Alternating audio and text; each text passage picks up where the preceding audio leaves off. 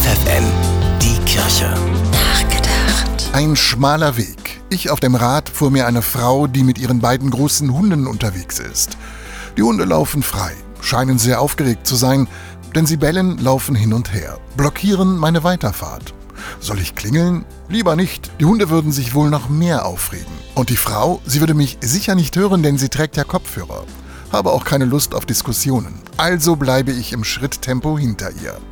Sie bemerkt mich, bemüht sich krampfhaft, die beiden Kläffer zu beruhigen, und ich bedanke mich, fahre langsam an ihr vorbei. Da höre ich sie hinter mir her schreien: Warum hast du nicht geklingelt, Blödmann? Ich hab doch hinten keine Augen. Schlagartig spüre ich Wut. Wie dreist ist die denn, denke ich, und bin kurz davor zu kontern. Nach dem Motto, ey, das ist hier ein schmaler Fuß- und Radweg und kein Freilaufgelände für aggressive Hunde. Schon mal was von Anleinen gehört?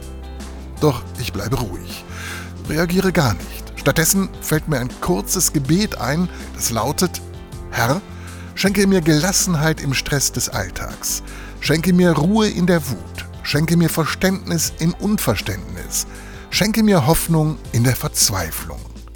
Ja, beten hilft, beruhigt, schenkt Trost, tut gut. Und bewahrt auch davor, auf Lappalien mit Wut und Aggression zu reagieren. Bernhard Tups, FFN Kirchenredaktion.